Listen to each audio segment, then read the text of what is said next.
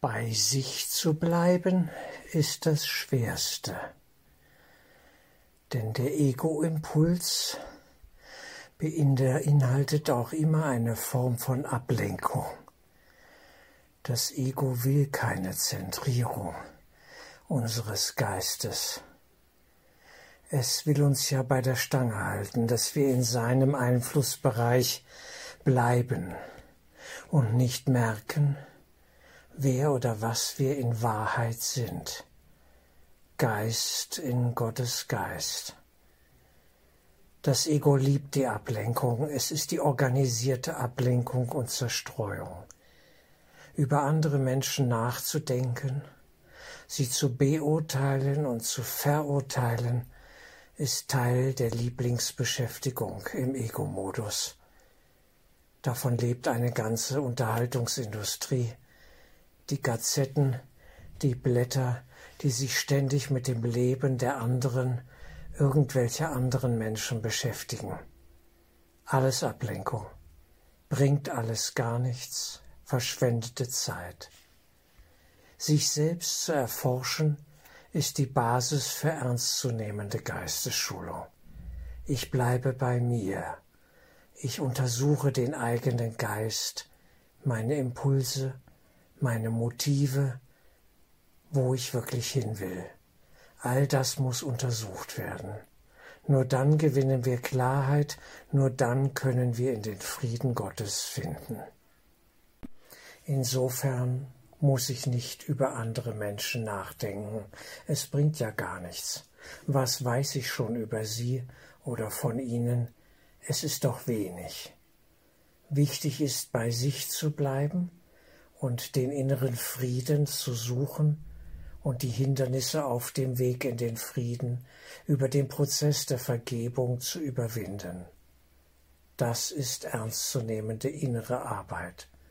Das dient wirklich dem Ganzen und nicht irgendwelche wilden Spekulationen, der oder jener ist so und so, hat das und das gemacht, es bringt ja alles nichts. Was soll das? Das weiß er oder sie doch am besten. Da sollen die sich doch selber drum kümmern. Was geht mich das an? Das Leben der anderen. Wenn ein Mensch mir sein Leben mitteilt und sich da öffnet und ja, es teilen möchte, mit mir ist das etwas anderes. Dann ist es etwas sehr Persönliches, ja Intimes. Und das darf sein. Das führt zur Beziehung, denn dann teile auch ich etwas mit und es entsteht ein Austausch und wir wachsen gemeinsam. Aber dieses Spekulieren über andere und dieses äh, schnelle, voreilige äh, Urteilen und Vorurte Verurteilen, das bringt alles gar nichts. Die Menschen wollen nur dann vor sich selber weglaufen und nutzen andere Geschichten, Menschen als Ablenkungsmanöver.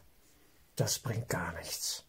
Das ist verschwendete Energie, das schafft höchstens neue Hindernisse im eigenen Innern, für die wir uns später dann wieder vergeben müssen, wenn wir Frieden finden wollen. Insofern ist die Zentrierung, das bei sich bleiben, in sich ruhen, die Königsübung.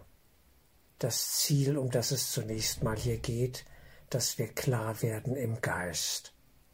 Jede Form von Ablenkung und Zerstreuung ist schlichte Energieverschwendung. Und das Ego will natürlich, dass wir uns in diesen Bereich hineinbegeben, um nicht zu merken, was eigentlich in uns läuft, denn wir könnten ja am Ende dem Ego eine Absage erteilen und sagen, da mache ich nicht mehr mit, das brauche ich nicht. Ich bin nicht mehr dafür zu gewinnen, Kriegszüge gegen andere zu führen und, und andere zu beschuldigen und für mein Elend verantwortlich zu machen. Das ist schlichtweg billig und damit komme ich nicht weiter, und wenn ich das erkannt habe, ist das schon mal ein großer Schritt in die richtige Richtung, nämlich in Richtung Heilung und Frieden. Das, was ich fühle, was in mir abläuft, dafür bin ich selbst verantwortlich. Das anzuerkennen ist ein Zeichen von Reife und Weisheit. Aber da sind noch nicht alle. Manche wollen ballern, manche wollen sich immer wieder festbeißen an anderen. Das dürfen sie. Man kann das gelassen beobachten als derjenige, der dann vielleicht angegriffen und angeballert wird. Das ist das kleinste Problem. Das ist eine wunderbare Gelegenheit, den eigenen Prozess weiterzubringen über die Vergebung. Keine Frage. Denn niemand da draußen hat die Macht, meinen inneren Frieden zu stören, wenn ich das nicht zulasse, wenn ich ihm nicht Macht über mein Inneres gebe. Das Innere, der Geist, die ist über die Zentrierung immer zu schützen und ist auch geschützt über und durch Zentrierung im Bezug auf diese Verbindung zum Geist selbst. Wenn ich diese Verbindung pflege, wenn ich dem Geist, dem Heiligen Geist, Jesus, dem Engel nahe sein will. Wenn das mein Herzenswunsch ist, bin ich geschützt.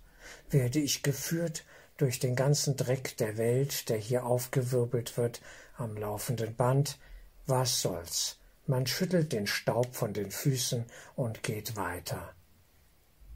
Wer im Drecke wühlen will, der darf das tun, mit stets wachsender Begeisterung, bis es ermüdet, die ganze Geschichte als sinnlos erkannt wird. Irgendwann merkt es jeder, auch der Letzte. Da habe ich volles Vertrauen in den geistigen Prozess aller Menschen. Aber ich tue jetzt meinen Teil und gehe über den Prozess der Vergebung weiter und fokussiere auf das Höchste in mir und im Bruder. Es ist ja da. Das ist eine gute Nachricht. Auch wenn der andere es noch verneint, auch wenn er noch im Drecke wühlen will und im Schlamm baden will, er darf, solange er will, aber ich weiß, in ihm ist das Höchste. Wunderbar. Das ist befreiend.